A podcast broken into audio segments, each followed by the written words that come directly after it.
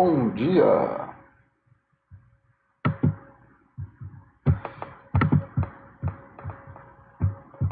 Alô? As pessoas estão me ouvindo?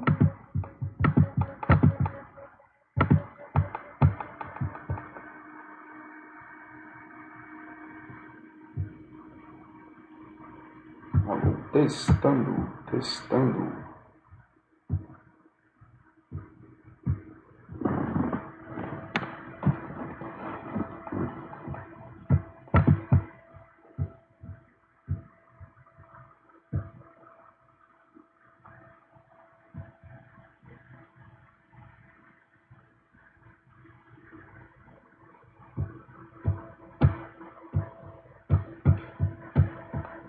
Bom dia, pessoal. Vocês estão me ouvindo? Ah, beleza, tá tudo certo.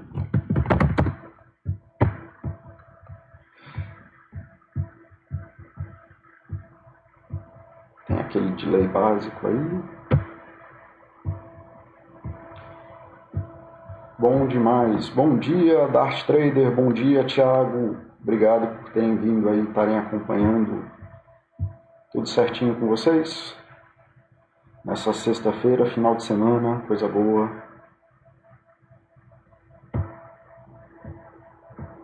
Tá? Só dar um minuto aqui para acompanhar certinho, saber se está tudo funcionando, som ok, está tudo ok.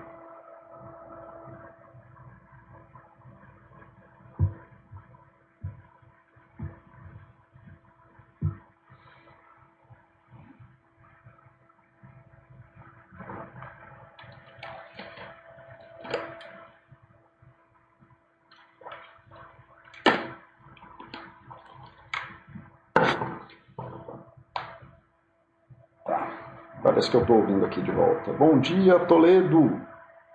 Toledo. Bom dia. Tá certo, pessoal. Bem-vindo aí ao chat da Chat PC aqui da Baster, que agora eu vou continuar fazendo nas sextas-feiras, meio-dia, tentando trazer aí um pouquinho de de psicologia para a vida de vocês, tanto no sentido prático, né, como aí o pessoal já tem falado muito de trazer alguma coisa no sentido de teoria também. Eu sou meio resistente a isso, mas eu vou, vou tentar montar algum material nesse sentido. É... Uma das coisas que eu sempre vejo na, nas discussões da Baster é o pessoal pedindo ah, o que, que eu faço o que, que deixo de fazer. Estou né? numa situação de crise, estou numa situação difícil. E tem um, tem uma forma de se pensar sobre isso que eu queria trazer para vocês hoje, que é, são as estratégias básicas de se lidar com situações mais ou menos complicadas, é, que são as estratégias. Opa, já está no final. É, as estratégias básicas para se lidar com situações que são difíceis, né? Inclusive, né, são essas as estratégias são aceitação, resiliência e enfrentamento, né? E aí tem muita discussão sobre isso. O pessoal sempre traz a coisa num sentido de ah, você tem que aceitar as coisas, você tem que persistir ou não, você tem que construir o mundo que você quer. Eita, ficou o nominho do Mauro aqui. Deixa eu mudar isso aqui. Eu não sou o Mauro, eu sou o Paulo. Paulo. Pronto. É... Desculpa. E aí as pessoas trazem né, essas estratégias sempre tentando incentivar as pessoas a fazer uma ou outra. E muitas vezes, quando você vai ler os livros que falam sobre essas estratégias, elas falam assim: a aceitação como a solução de todos os milagres, a resiliência como ou então é, um enfrentamento, né? Seja o cara que faz um monte de coisa. E para variar, como tudo, quase tudo no mundo, não tem uma estratégia que vai salvar todo mundo ao mesmo tempo. É, o que a gente pode fazer é entender como que elas funcionam, quais são, o que, que elas querem dizer nos conceitos que a gente estabelece dentro da psicologia e coisas assim, é, entender para que, que elas servem, quais são os propósitos delas e identificar as melhores situações em que cada uma delas vai ser utilizada. Então é uma coisa, não é uma coisa assim, ah, faça aceitação e sua vida vai ficar melhor, faça, seja resiliente e sua vida vai ficar melhor, né? seja uma pessoa que constrói coisas no mundo e vai ficar melhor. O bom é a gente saber o máximo de estratégias possíveis, que nem é uma caixa de ferramentas, e você saber utilizar a melhor ferramenta na melhor situação. Né? Não adianta você ter aquela coisa, aquela frase básica lá de que para quem só tem martelo tudo é prego. Né? Então não importa o que esteja na frente dele, ele vai enfiar lá o martelo para tentar, porque é a única coisa que ele sabe fazer. E geralmente eu vejo, percebo que isso traz algum né, uma melhora da qualidade de vida, porque as pessoas começam a agir de uma forma mais compromissada, mais atenta e conseguem é, produzir melhor dentro de que cada situação exige. Tá? E aí eu vou começar o chat com isso aqui. Eu vou trazer uma explicação do que, que elas são. Antes, entre cada uma, eu vou tentar conversar com vocês para saber se vocês têm alguma dúvida. E depois vai ficar aberto para perguntas gerais aí que vocês tenham, beleza? E as perguntas geralmente eu vou tentar responder ao vivo. E se tiver perguntas que façam sentido em outros chats, eu tento responder depois ou faço um chat específico para cada uma. Beleza, pessoal? Então, é, vamos começar aqui. Tá? É, primeiro, vamos tentar fechar aqui numa coisa. O que, que significa uma situação difícil? Nas situações difíceis, geralmente a gente percebe pelo estresse que elas trazem. Então, são situações que vão demandar atenção de vocês. Como que vocês percebem isso? É quando elas começam a interferir na sua rotina. Se você está fazendo alguma coisa que não.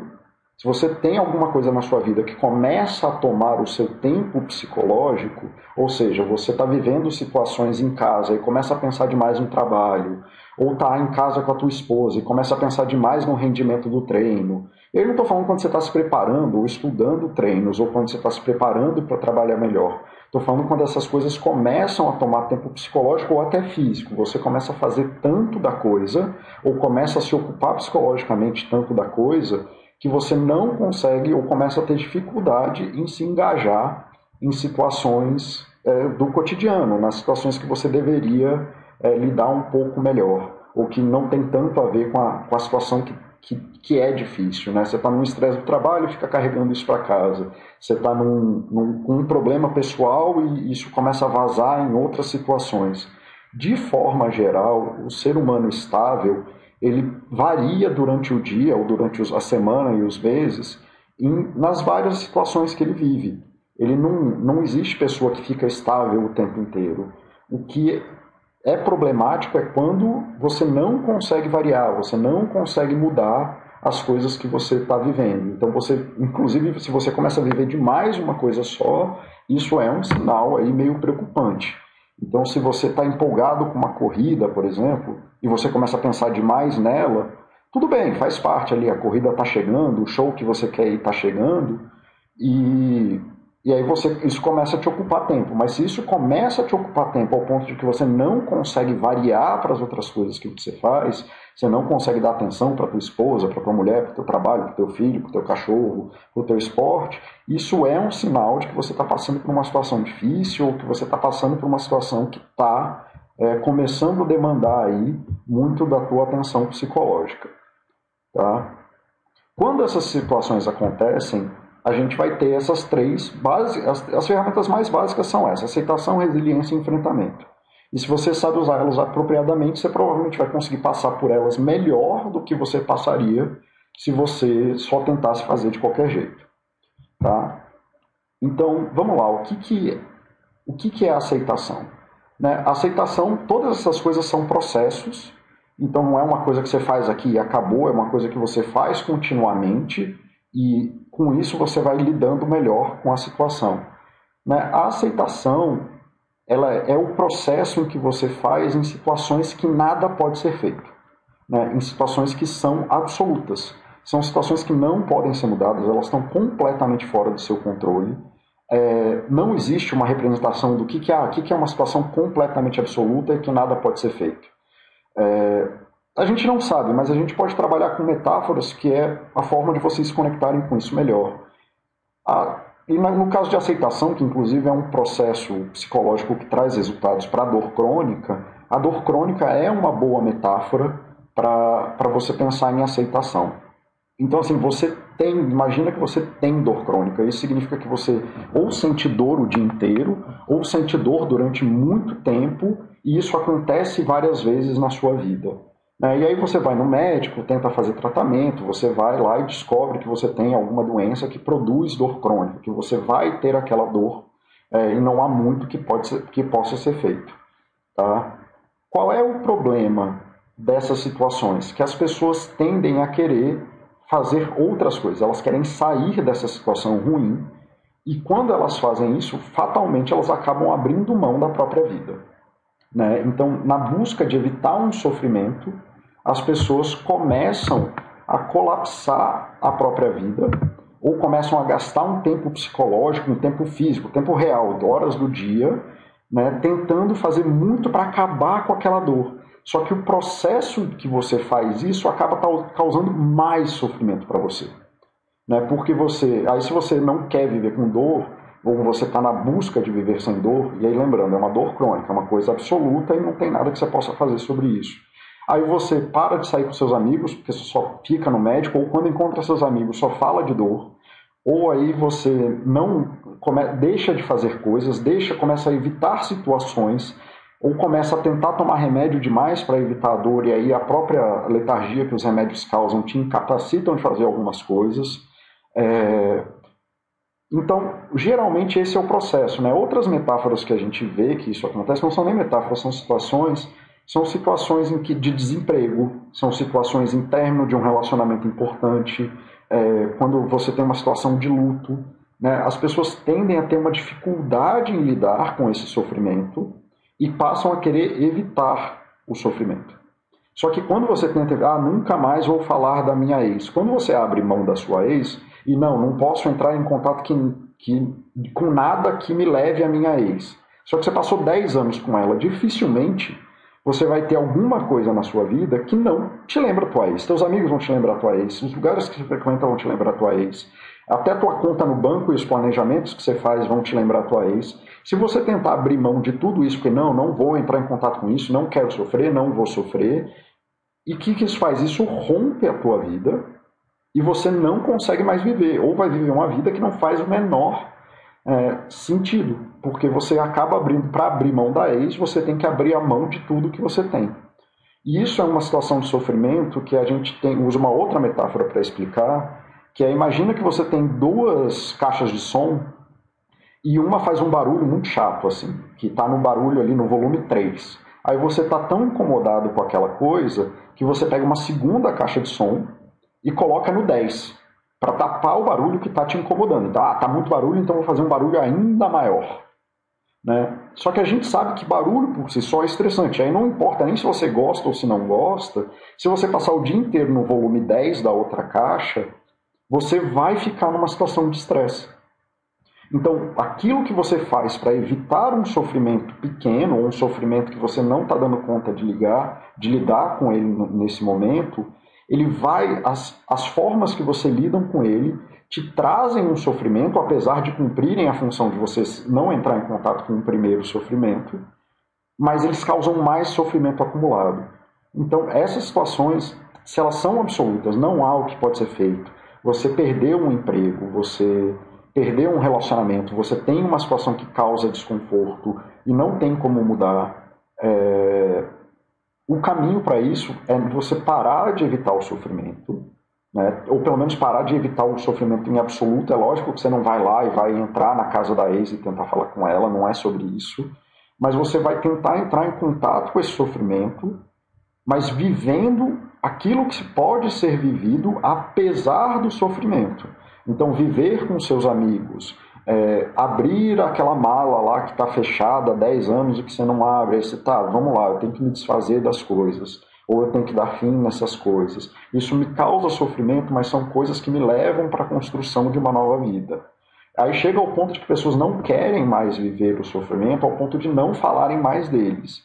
E eu entendo você não falar de sofrimento com gente que não te ouve, mas a primeira função de ter pessoas que te apoiem é te ajudarem, inclusive, a desenvolver esses sistemas de capacidade psicológica que você consiga viver o sofrimento apesar disso. Então, você estar com um amigo, um amigo próximo, um amigo íntimo, um familiar que te ouve e que você consegue desenvolver, é, falar sobre esse sofrimento, falar sobre a sua perspectiva de vida, é, e, e buscar ajuda, isso te ajuda muito a gerar esse processo de aceitação. E, de novo, não é uma coisa que você faz um dia. Eu vou lá, falo com meu pai, com a minha mãe, com meu amigo, que, pô, tô sentindo muita falta da minha ex.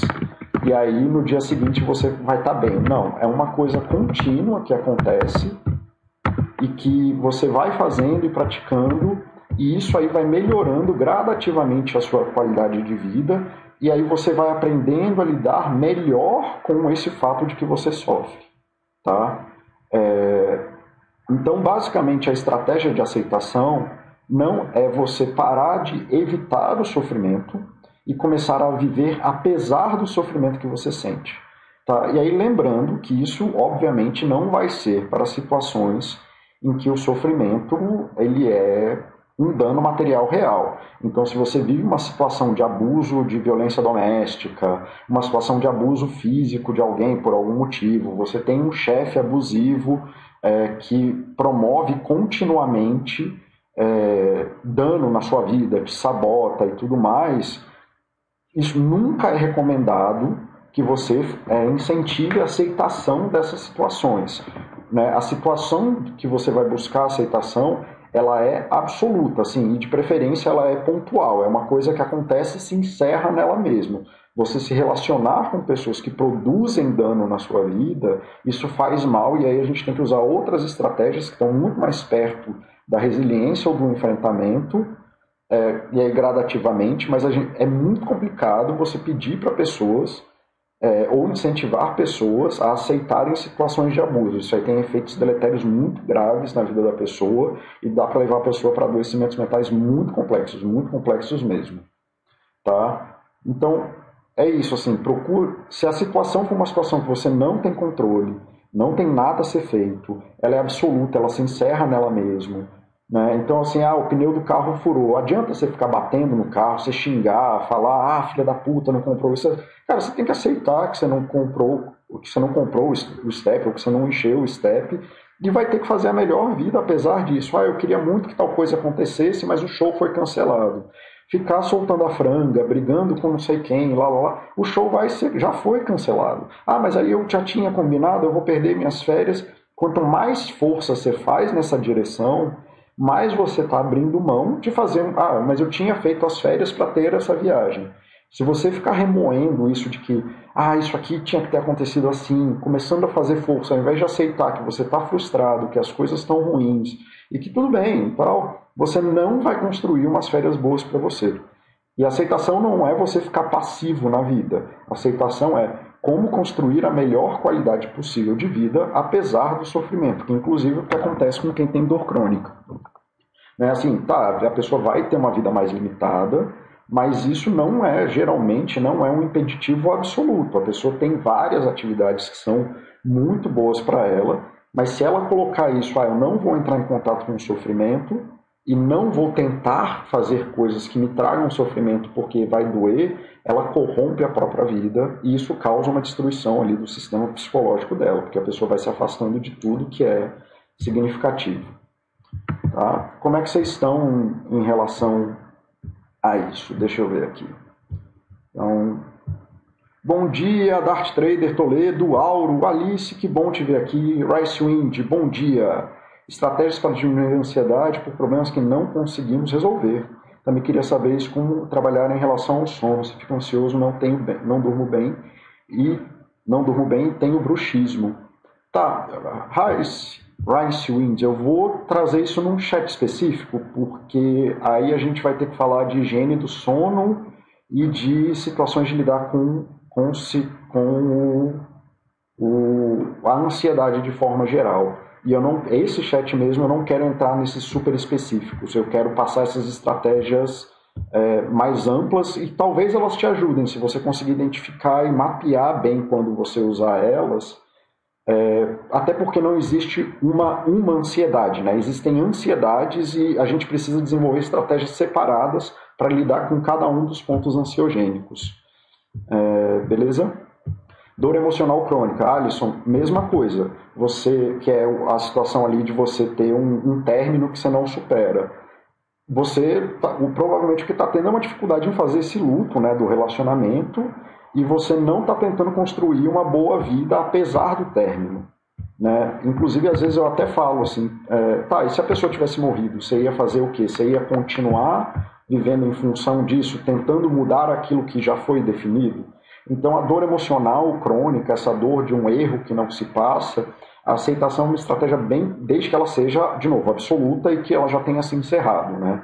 Numa situação de vai e vem, ou que ali a pessoa está doente, aí são as outras estratégias, tá? Mas é nessas coisas assim, um término que já ocorreu e não tem outro caminho, vai ser uma, uma demissão, né? Que você fez um erro grave no trabalho e você continua, você tem que aceitar esse erro, você tem que aceitar o mal que você causou para outras pessoas e que você é capaz de causar o mal, o mal que você é capaz de causar em você e, e começar a se propor para uma vida assim, tá, eu, eu sou isso também, então o que, que eu faço a partir, apesar disso? Senão vai gerar um ciclo vicioso de que tudo que você faz na sua vida é em função de, de combater esses pensamentos ou combater esse erro e isso destrói a vida. A aceitação é, é, é linha de frente nisso aí. Beleza? É outra dica. Sobre sono, se fico ansioso, demoro para dormir. Aí fico irritado, nervoso, pois preciso dormir, senão não dou conta da rotina. Isso atrapalha o sono. Cara, uma dica simples é: se você não está conseguindo dormir, descanse. Descansar é melhor do que ficar acordado ansioso. Então faça atividades de descanso, tá, Ryan? Mas eu vou fazer um chat, eu já vou anotar aqui, eu vou fazer um chat específico sobre isso porque sono tem um protocolo bem definido, é, ele funciona muito bem e se você seguir tende a funcionar, mas não vou não vou entrar nisso. Mas uma coisa eu te garanto, se você tentar, se você não está conseguindo dormir é, e você entra na, na loucura de ah, mas se eu não dormir isso, aí você entrou nesse ciclo. Você tem que aceitar que você não está conseguindo dormir, mas você pode descansar e descansar é melhor do que ficar ansioso. Então, se você aceitar que não consegue dormir, pelo menos descansar, fazer atividades que sejam relaxantes, meditar, ficar ouvindo música e tudo mais, pelo menos você não gera essa força super estressante que vai te cobrar no dia seguinte. Pelo menos você vai estar descansado. Descansado é melhor. Às vezes a gente tem que escolher o menos pior, tá? É, se não é cura, como dentista para o bruxismo, recomendo placa é, verdade, para o bruxismo eu recomendo que você procure um, um ortodontista aí, alguém que trabalhe na área de odontologia, para poder pelo menos acabar com essa parte da dor que causa do bruxismo e desgaste nos dentes. É, tá, e eu não, eu não recomendo nenhum tratamento de ortodontia, não é minha área. É, procure aí um, um dentista, um orto, ortodontista aí, e aí ele vai te indicar os tratamentos necessários para o bruxismo. Mas, para a parte da ansiedade do bruxismo, tem sim a, como que a gente leva a isso, e aí eu vou fazer um chat específico sobre isso. É, Kaizen, alô, alô! É, tema bem propício para mim hoje, na escuta. Obrigado, Foxhold, bom te ver aqui. Kaizen, bom te ver aqui. Oxe, meu querido, feliz sexta-feira para você também, felicidade sempre.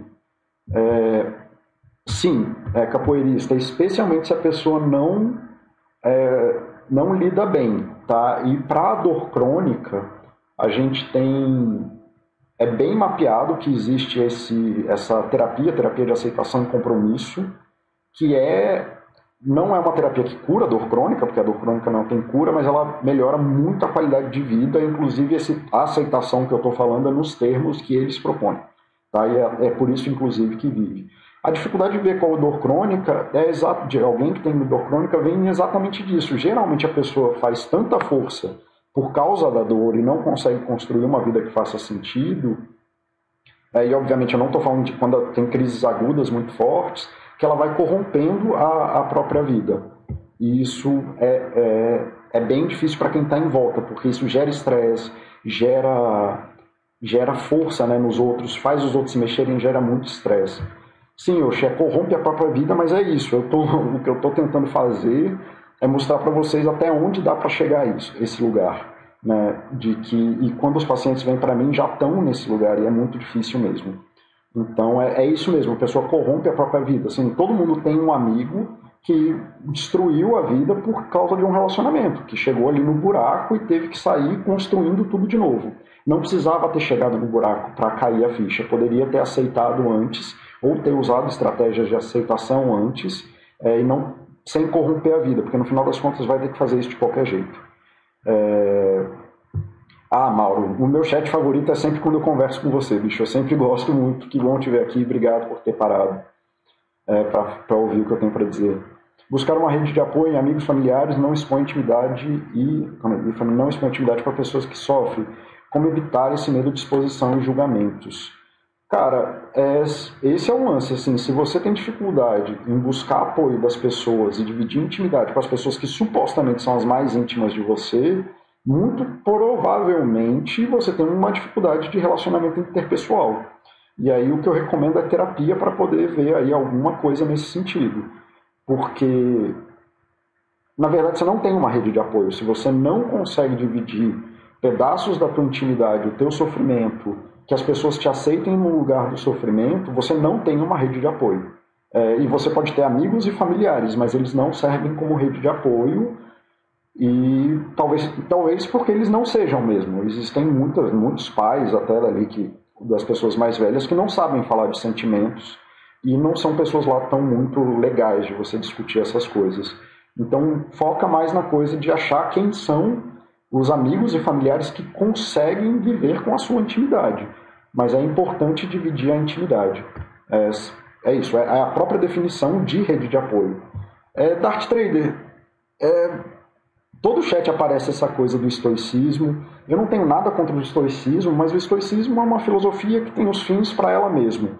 É, são as, as histórias deles e elas têm que avaliar, ser avaliadas pelos estoicos. Tem coisas que eu falo que são contra o estoicismo, mas que na minha percepção daquilo que é ciência é, não está de acordo com o grande é, core do estoicismo.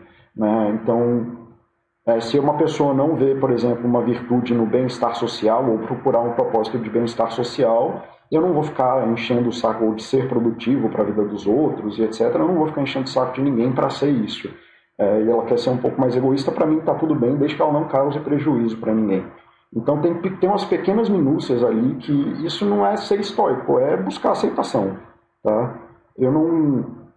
Filosofias plural, de forma geral, é, são boas para você pensar em várias, vários tipos de problemas que foram vividos pela humanidade, como que a humanidade gerou alguns sistemas de, de conhecimento ou sistemas de formas de pensamento sobre isso. Eu não defendo que as pessoas devam é, obrigatoriamente se alinhar a nenhuma filosofia como doutrina, exceto se você for um filósofo daquela doutrina, assim, se você estiver produzindo dentro daquela doutrina, aí pelo menos faz sentido para você. É, Mauro falando, se é amigo é amigo, se ficar preocupado com o julgamento de amigo íntimo é complicado, pois vai confiar em quem? Exatamente isso. O amigo, na minha cabeça pelo menos, o amigo é o cara que você pode dividir intimidade, né? Então, é isso. Ele pode até ser amigo, porque vocês não têm essa capacidade de intimidade, mas aí então, com certeza ele não é uma rede de apoio. Se você tem muita dificuldade em dividir isso, eu recomendo terapia. Terapeutas quase que por definição é, são habilidosos em lidar com essa situação de não julgar, não, não é, acusar a pessoa das dificuldades dela, não acusar a pessoa dos erros dela. É, terapia não é tribunal, então a gente não trabalha com culpa.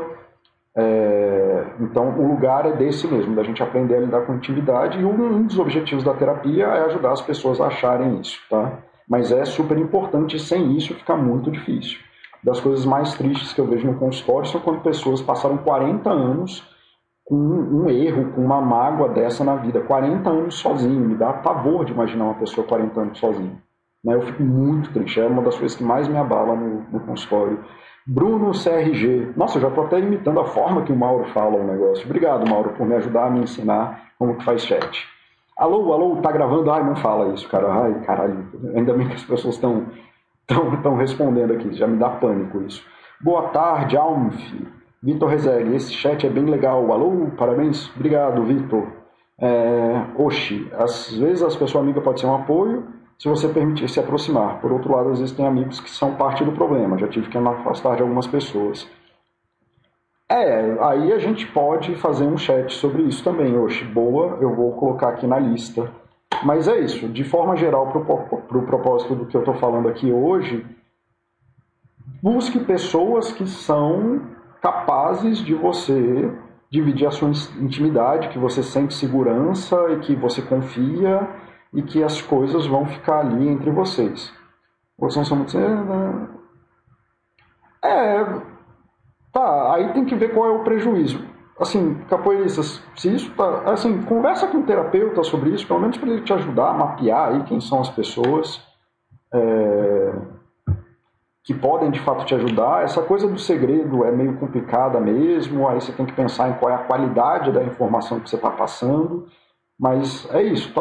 Eu concordo com o Oshi. A maioria das vezes que eu falo com um paciente, o problema não está nas pessoas que estão tá em volta dele. Assim, lógico que tem pessoas ruins ou pessoas que, é, como o Oshi mesmo falou, tem pessoas que são só. não dá para fazer as coisas, ou que tem pessoas que você não consegue confiar e tudo mais. Mas geralmente tem uma ou duas que ela tem dificuldade para acessar. Não é uma ausência completa de haver pessoas que podem fazer isso. É a pessoa que tem uma dificuldade mesmo de chegar. Tá? Sobre aceitação, então, acho que era isso. Acho que eu consegui sanar as dúvidas aí. Vamos tentar passar para a próxima metáfora aqui, ou para a próxima forma. E ir corrigindo o slide aqui que eu fiz errado. Já vou aproveitar e corrigir os dois. Paulo, resiliência e Paulo. Mauro, você facilita demais minha vida, cara. Obrigado. Então, vamos lá. Resiliência. Resiliência, assim como aceitação, são situações que causam sofrimento. Então, o sofrimento está lá, mas é isso. Situações difíceis causam sofrimento. A gente não está falando de situações que, que são fáceis. Essas vocês não, nem precisariam falar com o psicólogo. Ninguém abate na minha porta para falar que a vida está boa. Então, elas causam sofrimento, mas elas não são absolutas. Então, você está sendo demandado a ter ações naquilo lá Tipo, escrever um TCC, correr uma maratona. Correr uma maratona causa sofrimento, causa muita dor e demanda que você haja naquela situação. É muito diferente da dor crônica. Assim, não tem nada que você faça ou deixe de fazer a priori que cause dor crônica. Ou que você faça ou deixe de fazer que vá mudar um término de um relacionamento. Você não está sendo demandado para aquela ação, aquela ação está fora do seu controle, não há nada que você possa fazer. Na resiliência, ela causa sofrimento e você tem ações a ser feitas, senão haverá um prejuízo maior. Existem ações, mas elas causam um sofrimento muito grande. Então, o que, que você precisa fazer? Você precisa compreender se essa ação tem um prazo, se existe um, um limite de quando essa ação acaba, se tem um tempo em que ela acaba, se existe uma quantidade que você precisa produzir que ela acaba. Não existe resiliência infinita. Não existe esse papo de que eu sou resiliente, eu aguento tudo. Todo mundo quebra. Um maratonista que corre 42 quilômetros, o cara que faz o Ultra Ironman de 250 milhões de quilômetros, eles treinaram aí algum tipo de resiliência com muito esforço para conseguir fazer a resiliência do que é chamado da ação. Mas ninguém entra numa corrida que não sabe qual é o fim. Não, você vai correndo aí, daqui a 5, 50 milhões de dias eu te aviso quando ela acaba. Qualquer pessoa quebra numa situação de sofrimento que não acaba, que ela está sendo demandada e infinita. E é por isso que eu falei, situações de abuso não podem ser usadas as aceitações, porque as pessoas quebram. Todo mundo quebra. Tá? Todo mundo quebra numa situação que demanda resiliência. Elas precisam de prazo, elas precisam de clarezas de do que, que você precisa fazer.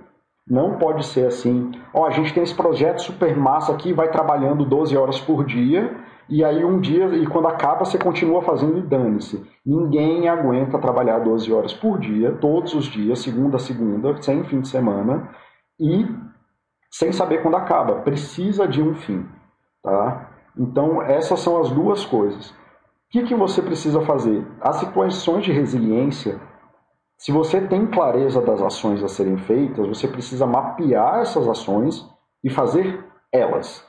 Você precisa. É que nem a coisa da maratona. A maratona é a melhor é, metáfora de resiliência. Se você tenta fazer um sprint no começo, acabou, você não vai chegar no final. Se você precisa é, se você tentar fazer muita força o tempo inteiro, não vai chegar no final. Se você está lá na maratona e tentando pensar, não, mas como que eu faço isso melhor e não sei o que, em vez de correr o que você precisa correr, o pace que você está treinado, o pace que você já mapeou que é bom para você, você não chega no final. Você precisa fazer as ações que foram mapeadas e executar elas. Ah, mas eu preciso fazer um TCC. Então você precisa escrever cinco é, páginas por dia, ou sei lá, você precisa fazer aquilo ali continuamente. Eu preciso estudar, eu preciso estudar continuamente. Não é uma situação TCC é outra metáfora. Ninguém acaba um TCC em um dia. Ninguém faz uma dissertação em um dia. Você precisa ter cadência e ter clareza das coisas que você vai fazer. Senão você é esmagado pela pressão do sofrimento que isso causa. E se você ficar buscando formas místicas de tentar fazer a coisa, você vai piorar, como é o caso da obesidade. Né? A pessoa quer emagrecer, até fez um processo de aceitação de que ela é obesa, que não tem nada que ela possa fazer hoje desculpa pessoal, em relação a isso. E aí ela precisa fazer o básico, que é comer direito e se vincular aos processos de saúde que causam bem-estar do corpo. E aí o emagrecimento vem junto. Se ela começa a fazer força atrás de formas místicas de fazer o emagrecimento, isso vai levar a uma ruptura e geralmente a piora é, do quadro de obesidade. Tá? Então, identificar essas situações, eu estou num sofrimento, elas têm um prazo. Então, assim, ah, se eu comer bem por três meses, quatro meses, vai acontecer coisas. Eu sei o que eu preciso fazer e são ações positivas. Você precisa fazer coisas, não é não fazer coisas. Você precisa fazer essas ações repetidamente até que a coisa se resolva, tá? É necessário e é isso. A sua ação gera o fim da coisa. Não pode ser uma maratona infinita. E a sua resiliência é tão boa quanto o seu sistema de proteção. Né? Ninguém sai correndo uma maratona do dia, acorda de manhã, vou correr 40 e tantos quilômetros. Ninguém faz isso, e se faz isso, vai dar errado. Mesmo que ela chegue no final, é, ela vai chegar toda esbagaçada, vai passar dois, duas semanas sem conseguir andar direito. Então, o sistema de proteção da, da maratona é você ter lá, fazer as corridas, ter o grupo de apoio de corrida, fazer, ter alguém para te orientar no treino ou estudar no treino. Na coisa da obesidade, é ter um grupo que te ajude a comer bem, gente que não fique te enchendo o saco porque você está comendo isso, isso e aquilo outro, gente que te apoie no caminho correto, um profissional físico. Então, esse, esse sistema de proteção, ele te ajuda a executar. Se você rompe o sistema de proteção e coloca toda a carga em cima da pessoa, quase que fatalmente que ela vai romper. É por isso que pessoas, inclusive, que têm orientadores ruins para fazer teses de doutorado, de mestrado, etc., se o orientador é ruim e não dá nenhuma orientação, eu não sei se todos adoecem, mas todos os pacientes que vêm para mim nessa condição estão adoecidos, estão completamente perdidos. O orientador deveria ser um sistema de proteção para essa pessoa, para orientar ela, para ajudar ela e manter ela no curso certo. Então, resiliência também não é uma coisa, faça você mesmo, sozinho e dane-se. Ah, mas tem gente que consegue. Tá, tem gente que consegue e ninguém sabe como. Nem a pessoa que conseguiu sabe como faz. Tá? Então, pensem nisso. Não existe resiliência infinita. Foquem no que precisa ser feito de fato e tenham noção de qual é o objetivo final e qual é o prazo desse objetivo. Se vocês entrarem na história, eu vou aguentar esse sofrimento para todo sempre, não há o que possa ser feito. Tá? É, fatalmente você vai quebrar. É...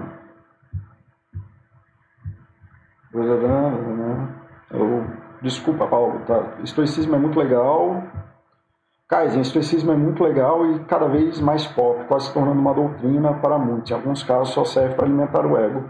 Cara, eu já li um pouco de estoicismo e não é um problema do estoicismo, né? Isso aí é mais da pessoa que que está procurando essas doutrinas, tá? Eu, eu converso com gente super religiosa, super é, filosófica, que seguem doutrinas de um monte de coisa, mas isso é mais das pessoas que buscam esses, esses lugares aí, não é tanto das doutrinas. A maioria das pessoas que são razoáveis não tem esses problemas. Só, é só, eu estava respondendo mais essa coisa de que ah, tudo é estoicismo. Cara, os caras escreveram sei lá quantos livros sobre tantos temas da vida. Você com, com certeza vai achar alguma coisa em quase todos os eventos da vida que o estoicismo comentou alguma coisa. Isso, da resiliência na maratona, lembra daquela coisa zen do arqueiro que, ansioso pelo tiro perfeito, divide o foco. Na metáfora parábola, quando você atira, você deve ser o tiro, aceitar para ter resiliência. É bem por aí mesmo, hoje. É aceitar as próprias limitações reais e atuais e não desejadas, imaginadas. Isso é. Aí, assim, a resiliência tem um pouquinho de aceitação também, Alisson, nesse sentido de que você tem que aceitar as coisas, mas é porque a estratégia não é uma aceitação é, absoluta, né? É uma estratégia de, de que você tem que se manter na ação. Né? Então, mesmo que seja pouco, mesmo que você quer ler um livro, você precisa ler uma página. Né? Ler um livro de 300 páginas é você ler uma página 300 vezes. Então não importa nem a velocidade que você faça isso, se você ler as 300 páginas, você vai ler o livro. Você tem que se manter no propósito dessas ações e ele vai se encerrar. O que não dá para fazer é você começar a fazer força para fugir do sofrimento causado da ação, ao ponto que você não faça as ações importantes. Não existe forma de emagrecer, saudável pelo menos, sem comer direito e sem praticar esporte. E basicamente, se você fizer isso, você tem boas chances de emagrecer. Só que o pessoal tentando fugir do sofrimento acaba, ou do sofrimento que essas ações causam, acaba, ah, porque eu não como as coisas que eu gosto, ou, ou fazer atividade física dói e é ruim, acabam buscando outras soluções e não fazem as ações básicas. E é por isso que os profissionais de saúde atuam nesse sentido de, olha, é isso que você precisa fazer, esse aqui é o limite da ação que você está trazendo. É, Kaizen, somos todos vulneráveis em algum nível ou situação. Sim, é, todo mundo tem vulnerabilidade. Isso aí não é, não é um ponto discutível, porque a gente não controla o mundo, né? A gente é muito mais influenciado do mundo do que, pelo mundo do que influencia ele. Então a gente tem muito mais influência de coisas que a gente não controla, e se essas influências forem ruins, a gente vai ter problemas.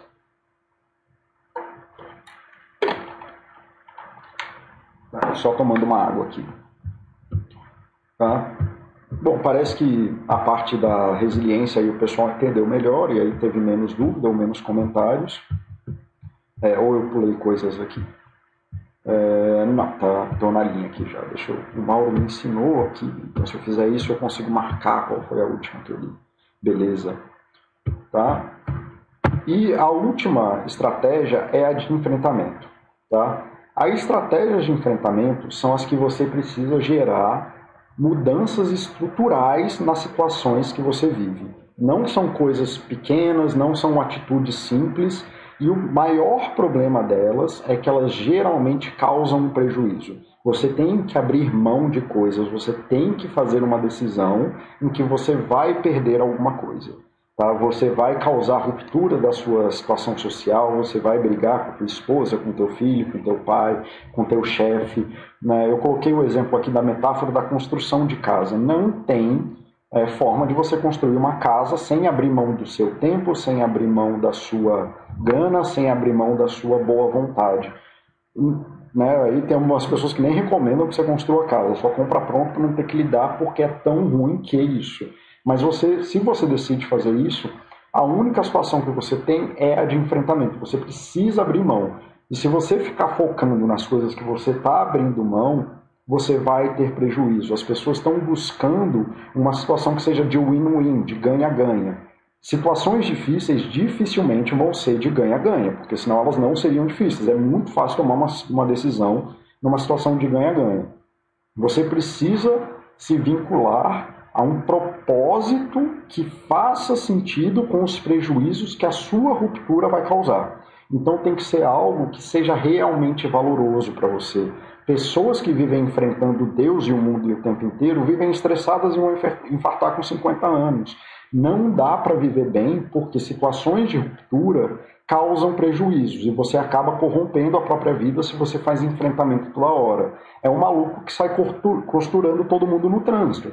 O trânsito é uma situação muito de resiliência, basta você andar na velocidade da via que você vai chegar onde você quer chegar. Não importa o que você faça, você pode andar mais devagar, mais rápido.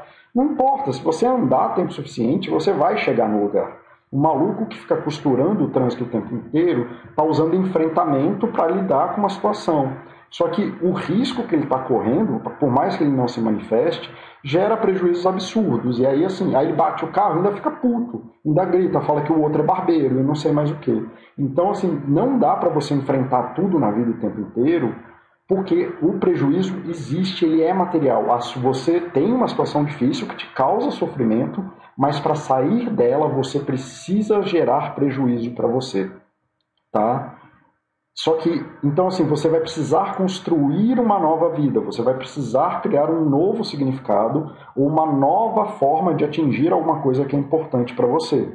Se você está no num relacionamento e está com uma dificuldade, talvez, não estou recomendando, conversar direito é uma coisa importante, mas talvez você precise fazer um enfrentamento de uma conversa difícil para poder, mesmo que você se sinta aí como o capoeirista colocou mais cedo, de ah, mas aí minha mãe vai contar para minha tia, e minha tia vai contar para minha irmã, e minha irmã vai me encher o saco. Talvez seja isso, mas se a opção é você ficar sozinho, remoendo um negócio que você não tem jeito, talvez valha a pena viver esse prejuízo. Não estou falando que tem que ser isso, estou usando aqui como metáfora, tá? Nenhuma dessas metáforas são ponto a ponto, tá? Elas são coisas para vocês conseguirem, se eu, se eu conseguir fazer a coisa direito, vocês vão conseguir mapear outras situações na vida de vocês é, que vocês consigam ver, ah, isso aqui é tipo construir uma casa, isso aqui é tipo uma maratona, isso aqui é tipo ter dor crônica. Não é falar assim, ah, não, só dor crônica e ponto. Tá? Então, como o capoeirista colocou ali, ah, mas aí existem prejuízos se eu for buscar o círculo de apoio. Mas aí supondo, né, porque é um caso muito simples de analisar, pelo menos, que você seja um usuário de droga, seja um day trader. Se você não busca esse círculo de apoio e sua família inteira vai falar que você é um viciado, a tendência é que você fique no vício. Então talvez você tenha que assumir o prejuízo de que as pessoas tenham essa percepção negativa de você para poder fazer o resto do caminho. Mas se você não fizer isso, dificilmente você vai sair do vício. Né? Se você fizer toda a sua força para evitar o prejuízo de que as pessoas saibam que você é um viciado ou que você tem problemas, dificilmente você vai conseguir resolver o problema. Inclusive, agradeço aí o comentário capoeirista. Acho que foi a melhor metáfora, muito melhor do que eu conseguiria é, pensar aqui. Me deu muito mais clareza até do que eu estou falando. Tá? Então, a dificuldade do enfrentamento, e muita gente tenta fazer enfrentamento o tempo inteiro. Tudo é uma briga, tudo é uma, é uma conversa, tudo é um, é um desgaste. Se você faz isso, você corrompe a sua vida, porque situações difíceis são difíceis. Né? Então, assim, se você tentar. E, e, de novo, isso são umas coisas meio que casadas. Se você tenta fazer enfrentamento em situações de aceitação, ah, eu tenho dor crônica, mas aí eu vou lá no, no sei lá, no picareta de não sei aonde que falou que tem um produto mágico que acaba a dor. Você gasta seu dinheiro, seu tempo, seu convívio com a sua família, faz uma viagem estressante, usa um produto, sei lá o que, que tem, geralmente tem uns cheiros muito ruins, e não sei mais o que, lá, lá, lá, lá, lá, lá, lá, e não melhora a sua vida. Então, assim, se você leva o enfrentamento para uma situação você, que, que, tem, que você precisa usar aceitação, você tem mais prejuízo. Se você tenta fazer resiliência numa situação que, tem, que precisa de aceitação, numa situação que é absoluta, você tem mais prejuízo. Se você tenta usar enfrentamento numa situação que pede, que pede resiliência, então, ah, quer saber, eu vou assumir todos os prejuízos agora e vou escrever meu TCC do dia para a noite. Você não consegue fazer isso. O que vai acontecer é que você vá provavelmente estar exausto no dia seguinte, aí você vai passar duas, três semanas sem fazer seu TCC. E se você tenta aceitar situações de abuso, por exemplo, fica tudo uma merda, porque nunca vai ter uma vida boa, ninguém consegue viver bem numa situação de abuso contínuo, não existe resiliência infinita. Então, assim, a ideia é mostrar que não, é um, não existe uma, uma ferramenta mágica. Você conseguir identificar bem quais são essas situações, e o que, que precisa ser feito, ou como que você pode agir dentro de cada uma das, das, das ferramentas, qual é a melhor ferramenta para você usar em cada uma situação, é o que vai trazer o bem-estar psicológico de verdade.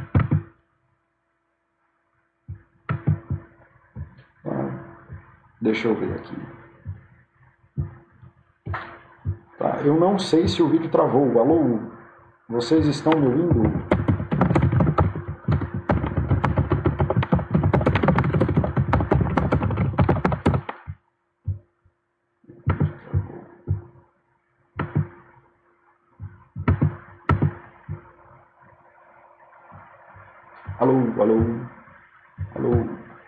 Teste.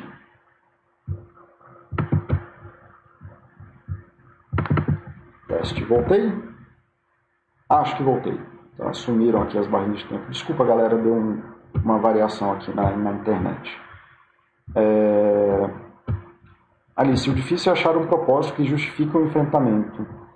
Alice, na dúvida, assim, percebe onde você. A pessoa que está passando por uma situação difícil tem uma. tem a incrível habilidade de. tem a incrível habilidade de fazer uma bíblia do sofrimento dela. E todos os meus pacientes que eu, que eu faço uma pergunta, eles ficam quietos, eles param de falar, que é onde você se sente bem. E é isso que eu estava falando mais cedo, que o Osho até pontuou, que é a corrupção, né? Você corrompe a própria vida.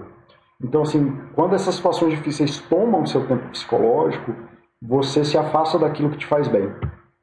Então, seja o que for, eu, não, eu posso até fazer um outro chat, um chat sobre a, a busca do propósito, mas é, percebe onde você se sente bem, as pessoas que te fazem bem, as atividades que fazem bem, seja qual for seu propósito, muito provavelmente é, o teu propósito vai estar perto dessas atividades ou elas vão ser um guia do teu propósito. Um, eu, os meus propósitos de vida, como eles deveriam ser pensados, eles são contemplação, paternidade, é, estabilidade de vida. Então, quando, eu, quando as coisas acontecem, eu me afasto do meu filho, eu paro de ficar no presente, é, eu, eu me boto em situações de risco ou situações que têm alto risco. Então, assim, aí eu percebo muito bem, opa, estou fazendo essas coisas aqui, estou me afastando das coisas que me fazem bem. É nesse sentido, tá, Alice? Não sei se te ajudou, mas com certeza, onde você está bem e as pessoas que te fazem bem estão te alinhando dentro de um propósito. Aí falta identificar qual é esse propósito. Então, quando você estiver mal, olha para o mundo que te faz bem. Antes de procurar a solução, olha para o mundo que te faz bem e você vai perceber melhor onde que você tinha que estar. É o propósito que faz a ruptura parecer mais confortável? Inserir o, o, na, uh, desculpa que mexeu aqui. É, uma narrativa simbólica que dê significado ao, ao aquele desafio. Hoje não é só uma narrativa simbólica é uma narrativa existencial também. Eu acho que você está certo eu só estou tentando trazer mais precisão.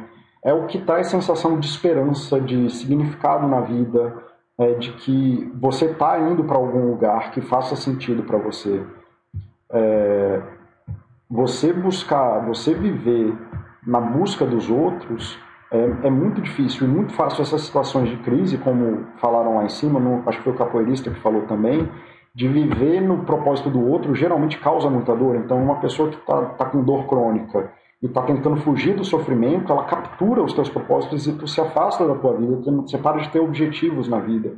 Então, não é só uma coisa simbólica, é uma coisa muito existencial, muito forte também. É, de, de ter uma vida que tenha uma, uma conexão, e é uma conexão real com as relações que você tem construídas no mundo. Tá? Não sei se eu for muito claro, eu acho que eu vou parar para pensar melhor e fazer isso no chat do propósito, mas eu tentei te responder assim mesmo. Se é assim, ser capaz de entender os desafios é como interpretar esses desafios à luz do personagem que você está vivendo naquele momento. Pode ser tanto do personagem que você está vivendo naquele momento, quanto do personagem que você quer ser. Né? E muitas vezes nos propósitos você não é, sequer tem um objetivo, assim, um objetivo concreto e material. Eu falei aqui mais cedo que um propósito meu é a paternidade, a minha relação com meu filho. Quando que eu atinjo aquilo? Quando que eu viro um pai? Quando que eu ganho o prêmio de ser pai? Quando que a paternidade acaba e se encerra? Mesmo que meu filho morra, eu vou continuar sendo pai dele. Ele está ligado intrinsecamente na minha vida e essa relação não se desfaz, né? nem com a morte dele. Então, é, isso é uma busca minha que eu vou ter que fazer de um jeito ou de outro, inclusive se ele morrer. E, assim, você tem que saber viver, inclusive, com o luto dessa situação terrível. Mas não existe um momento em que eu vou virar um pai, ou que eu vou ganhar o direito de ser pai, ou que eu vou conquistar, sei lá, a estátua da paternidade, o Pulitzer da paternidade. Eu sou isso, isso é importante para mim, e a responsabilidade minha fazer essa busca, não importa o que aconteça. Tá? Sim, mas narrativas ajudam muito a gente se estruturar cognitivamente, tá? E a gente conseguir gerar metáforas e gerar situações que ajudem a gente a pensar. Até por isso que eu falo muito em metáfora. Essa narrativa simbólica é frágil, a não ser que consiga realmente acreditar nela. É por isso que eu estou falando, Alice, não é uma questão de acreditar, é uma questão existencial mesmo, assim, de onde você se sente bem, quais são as relações que você tem no mundo e onde do mundo a coisa, a, a tua existência faz sentido para você. Isso não é simbólico, isso é real. A sua relação com o mundo é sua e real. É, quão autênticos são os pilares que sustentam a nossa atual narrativa? Sim, são perguntas bem razoáveis, mas quanto mais você percebe esses propósitos, melhor. No caso, para o enfrentamento das situações, a reflexão do enfrentamento seria uma boa ferramenta. Pensar em soluções ou pensar no que temos disponíveis para enfrentar essas situações. Sim, mas para mim o mais importante é que isso esteja vinculado com você chegar num lugar bom para você. O enfrentamento ele tem que ser construtivo, não é só destrutivo. Quando ele é só destrutivo, é uma situação de crise absurda, que é quando a gente fala para a pessoa fazer afastamento do trabalho, por exemplo, ou faz uma internação compulsória da pessoa. A gente sabe que isso faz mal para a pessoa, só que é o menos pior dentro de uma outra situação que é muito ruim. Então, a, o enfrentamento ele tem que estar orientado num propósito, até para eu poder fazer essa decisão de falar para a pessoa que ela precisa fazer um afastamento, que ela, eu não estou colocando nada na vida dela, eu só estou destruindo a relação que ela tem, mesmo que seja uma relação ruim, a pessoa vai ter nada. Né? Numa internação, a pessoa tem menos ainda. Mas isso me alinha com os propósitos de saúde, porque eu sei o que, que vão acontecer em tais e tais situações, ou já planejo as ações construtivas que vão se estabelecer para alinhar a pessoa com esses lugares. Então, a ferramenta que vai fazer sentido vai ser a ferramenta que se alinha com o propósito do, do enfrentamento que você está fazendo. Tá? É, fez sentido aí, Bruno? Eu acho que eu não sei se eu comecei a me repetir. Corroborado, tudo certo. Obrigado pelo feedback, Mauro. Corroborado pelas próprias redes like dislike, onde os usuários têm cada vez conseguem escrever uma argumentação de raciocínio, lógico, efeito. Eu tenho um post da Art Trader que eu fiz no, para um cara que estava com dificuldade com isso e que eu fiz cinco recomendações, eu vou achar esse post, ele foi um dos primeiros posts que eu fiz na Basta, e eu vou copiar, copiar e colar lá na área de paz. É, já está pronto, então não faz sentido colocar. Tá, beleza? O pessoal falando que eu voltei, beleza? Sim, eu vou fazer esse, esse já está na linha, é porque tem muita coisa que agora que saiu ao, ao, ao, ao universidade, que ficou entre que eu ia fazer um chat e agora vai virar curso. É, e aí eu estou tentando entender, inclusive, como é que eu vou organizar isso. Eu vou falar com o Baster para saber se eu posso fazer no modelo que o pessoal fazia antes, de fazer um monte de chat e depois colocar como curso. Aí se não tiver problema eu já faço assim, que aí eu tenho que pensar menos. É... Alisson, de nada. É, eu, é, e assim, mas só para deixar claro os exemplos da minha vida, né? Tá, obrigado por acolher os exemplos que eu estou dando e, e fazer força aí para tentar se colocar no meu lugar. E não estou falando dessas coisas como se eu estou certo, eu estou errado. Eu estou falando assim, essa é a vida que eu tenho para dividir e eu falo um pouco dela, apesar de não gostar muito, porque ela é o que eu tenho mais domínio. Por mais que eu saiba muito da vida dos outros, eu sei muito mais da minha vida, né? É, entendo muito melhor assim, tá? Agradeço. É, às vezes eu consigo racionalizar e saber o que eu preciso para fazer para aliviar o sofrimento, mas parece que emocionalmente falta a iniciativa. Jumentinho, essa é a hora que o apoio emocional do grupo de apoio é massa. O grupo de apoio é, o, é a galera que te ajuda a ter iniciativa e que te pega na mão para levar e fazer junto.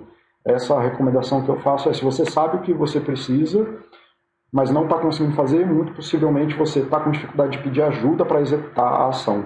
Então, peça ajuda daquelas pessoas que são importantes para você, das pessoas que são significativas para você, de quem realmente pode te apoiar na ação que você está precisando. Beleza? Galera, esse era o chat de hoje. É... Se tiverem mais alguma pergunta aí, eu vou dar uns, uns minutinhos aí para poder falar com vocês. Eu espero que eu não esteja falando sozinho.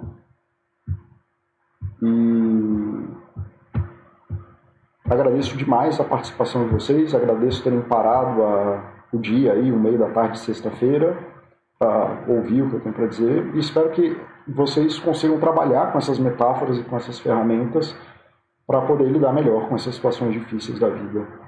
É, tem uma pergunta que Paulo que passasse direto. Deixa eu procurar aqui, Art Trader. Dos likes e dislikes eu falei.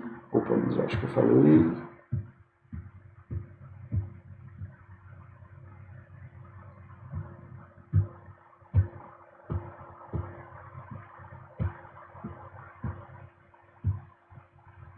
essa aqui, o post do corroborada pelos likes e dislikes, é, essa eu respondi que eu vou copiar e colar, mas deixa eu tentar ver entender aqui o que, que tem maior aqui que eu não prestei atenção.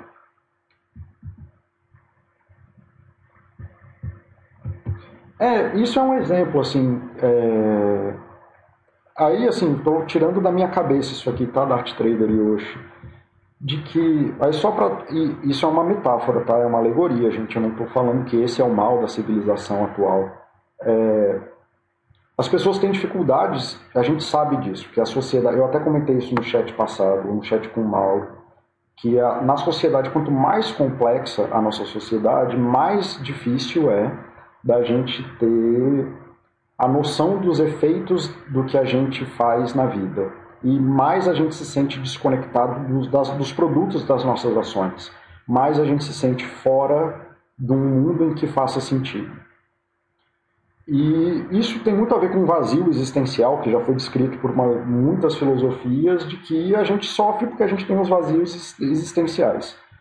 E se a gente tenta sair desse vazio de que existe solidão, de que a gente fica sozinho, de que ficar sozinho, e tenta colocar isso em relações que têm baixa qualidade, como de isso de ficar orientado por like, dislike, coraçãozinho de Facebook, a gente fica colocando a nossa estrutura ou colocando as nossas forças de enfrentamento para lidar com essa condição existencial de que estar tá sozinho é ruim, às vezes a gente vai ter que ficar sozinho, é, numa coisa que não tem solução, porque os sentimentos ruins fazem parte da vida e a gente tem que aprender a lidar com eles.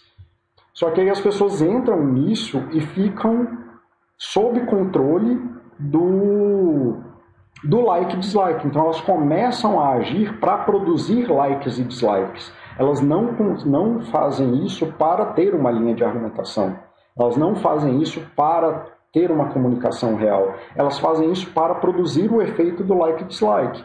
É por isso que tem o troll. O troll se alimenta de você ficar puto com ele. Então, quando você fica puto com ele, ele fala mais besteira e ele vai te encher mais o saco. Né? E o troll ele não está fazendo, só que se ele é dissimulado ou se ele é um babaca, tá tudo bem para ele, assim, pelo menos ele está se divertindo. Mas muita gente faz esse processo de ficar orientado pelo like, dislike, coraçãozinho, e em vez de aceitar a dor, aceitar a solidão, aceitar o término, é, aceitar um término de relacionamento, aceitar que talvez ela não seja bonita todos os dias, aí fica botando só foto XYZ lá, lindo, maravilhoso, e para receber esse like, mas o que a pessoa quer é conexão afetiva, saber que o que ela faz no mundo é, é importante para as pessoas que circundam ela. E definitivamente você postar uma foto sua sem camisa ou na praia é uma relação muito pobre, tá? Não estou falando que é ruim, mas você viver só disso é muito pobre. Tá? Então, é, vem desse lugar, assim, se a pessoa começa a se orientar e fazer forças de enfrentamento para, ao invés de aceitar o sofrimento ou enfrentar a solidão dentro dos círculos de intimidade mais próximos, ela tem uma vulnerabilidade para ser capturada aí por essas situações sociais que são empobrecedoras e, e acaba desorientando ela. É... Acho que agora eu, respondi agora, Oxi, respondi agora, Dart Trader. Eu acho que faz mais sentido. E aí eu, vou, eu continuo, eu vou fazer esse post que ajuda você a sair desse loop. Vou até ver se eu tenho que trabalhar alguma coisa nele para fazer um post mais amplo, mas eu vou pegar esse post que eu fiz lá atrás e tal, que está num comentário perdido lá, e vou colocar na área, na área paz. Paulo, você teria alguma indicação de livros é, para o chat atual? Ah, tenho, tenho, tenho. Eu vou, Alisson, eu vou. Eu vou te mandar isso por, por mensagem, pode ser? Ou os dois livros, eu não sei se vai abrir aqui.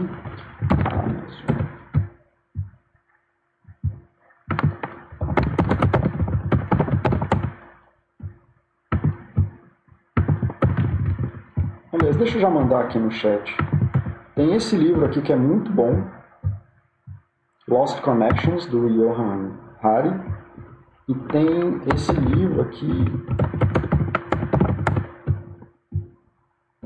do Stephen Hayes, chama A Liberated Mind.